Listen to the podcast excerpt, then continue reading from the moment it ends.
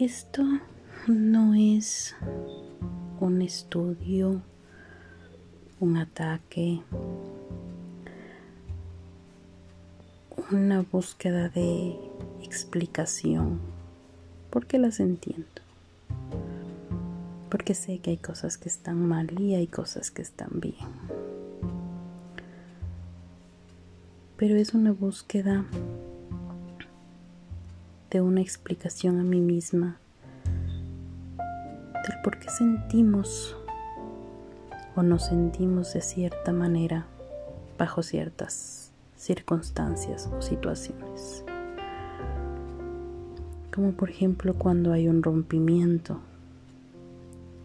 con un enamorado, novio, pareja, esposo o al contrario, el caso del varón, que no sé si sea igual, porque me voy a referir a mis sentimientos, a lo que a mí me pasa cuando voy bajo ciertas circunstancias, no de todos, porque creo que todos somos distintos, manejamos nuestras emociones de diferente manera, vemos los panoramas de diferente forma. Y, lo que yo siento no va a ser lo mismo que siente otra persona, pero tal vez lo que otra pudo haber llegado a sentir en algún momento y sentir esa empatía y esa relación. No digo que yo tenga la última palabra. No digo que lo que yo haga, sienta o pase esté bien o esté mal. Son las preguntas que yo me hago y que pienso que otras personas también se hacen bajo esas circunstancias. Retomando, cuando uno termina una relación o cuando la otra persona termina con esa relación de la cual eres parte. ¿Cómo te llegas a sentir? Y mucho más cuando no hay una explicación cuando no sabes por qué, cuando necesitas esas respuestas para seguir. Tal vez muchos digan, no, se acabó, se acabó. Y está bien. Pero otros necesitamos saber qué pasó. Y necesitamos saberlo bien. Porque no es la frase cliché, no eres tú, soy yo. Porque aunque sea la otra persona, quiero saber qué pasó. ¿Por qué dejó de sentir? Si yo tuve la culpa o no. Aunque esa inquietud de sentirme culpable cuando a lo mejor yo no lo sea, ¿por qué cargamos con esas culpabilidades? pero es necesario saber, por lo menos a mí me pasa. Necesito saber. Quiero saber, quiero que se me diga sí. Tú hiciste esto, no me gusta, no me siento conforme. Siento que no me deja seguir. Me cansé. Me cansé de cómo iba nuestra relación. Me aburrí hay esa posibilidad, ¿por qué no? No todos podemos estar en una relación 20 años bajo una misma rutina y pensar que todo va bien y ser felices. También cabe esa posibilidad. O no siento el suficiente amor. Conocí a alguien más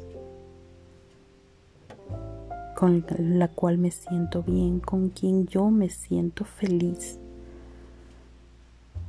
Porque al fin y al cabo esto de, es de llegar a ser felices. Yo quiero ser feliz y quiero que la persona que comparta conmigo sea feliz. Y si ya no es feliz y ya no siente eso, ¿para qué? ¿Para qué estar? Tiene razón de irse. Solo que antes de irse hay que poner las cartas sobre la mesa. Hay que hablar de esas cartas. Darle la tranquilidad a la otra persona de que todo está claro para que también pueda avanzar y pueda seguir. Porque a lo mejor solo uno se aburrió. A lo mejor solo a uno ya no le interesa. A lo mejor solo uno ya no ama. A lo mejor solo a uno se le acabó la emoción. Pero ¿por qué no darle luz a la otra persona? Sí, tal vez dirán, uno tiene que tener su propia luz, uno tiene que ser seguro. Pero el momento que llega ese ese algo inesperado, ese abandono, ese término de la relación, uno no está listo para eso. Uno pensaba que todo iba bien o no estaba bien. Y de pronto cuando se ve involucrado en todas estas sensaciones provocadas por la noticia, ¿cómo uno reacciona? Uno no se queda bien, obviamente. Que unos lo manejen mejor que otros, indiscutible. pero no todos lo manejan. Lo manejamos bien.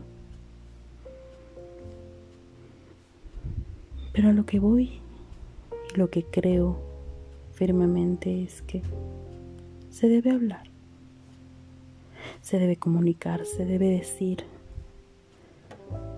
se debe ir con las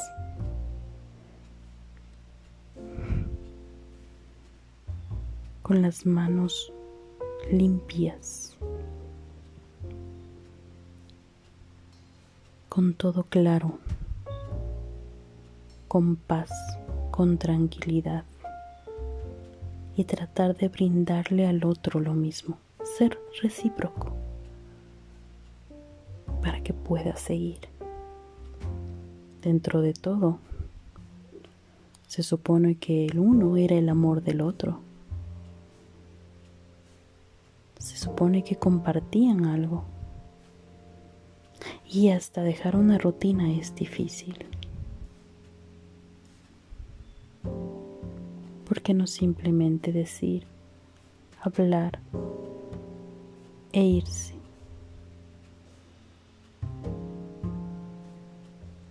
Porque el otro se queda sumido esa falta de conocimiento y uno empieza a echarse la culpa. Es que yo no hice, es que yo no fui. No fui lo suficiente. Yo no hice lo que debía. Yo no actué como debía. Debí haber hecho más, debí haber hecho menos. Tantas cosas que vienen a la cabeza de uno. Repito, no sé si sea lo correcto, si sea sano, si desde un punto de vista psicológico esto sea oportuno. No sé. Solo sé que uno dentro de la situación experimenta diferentes cosas, se hace diferentes preguntas reaccionamos en tiempos distintos.